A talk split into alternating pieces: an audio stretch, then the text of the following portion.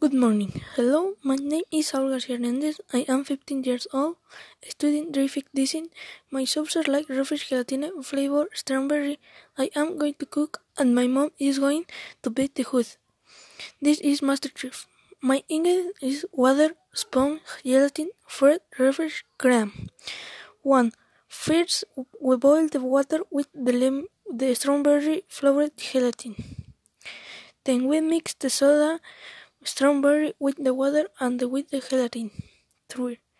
Then mix the cream with the soda and the gelatin. 4. We mix in the well with the spoon. Now we empty it into the container or top tight shape. 5. At the end, we put in the fridge for 6 hours. 6. Ready you taste your gelatin and decorate into your liking.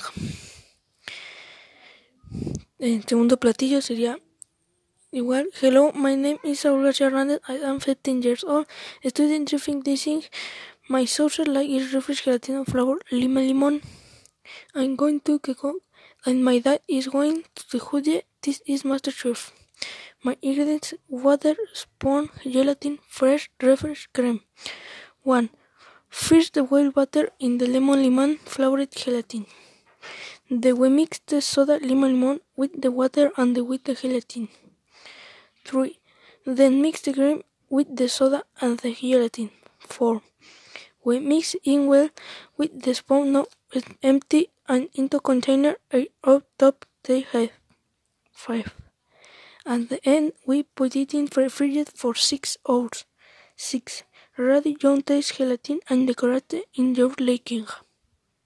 Eso sería todo, gracias.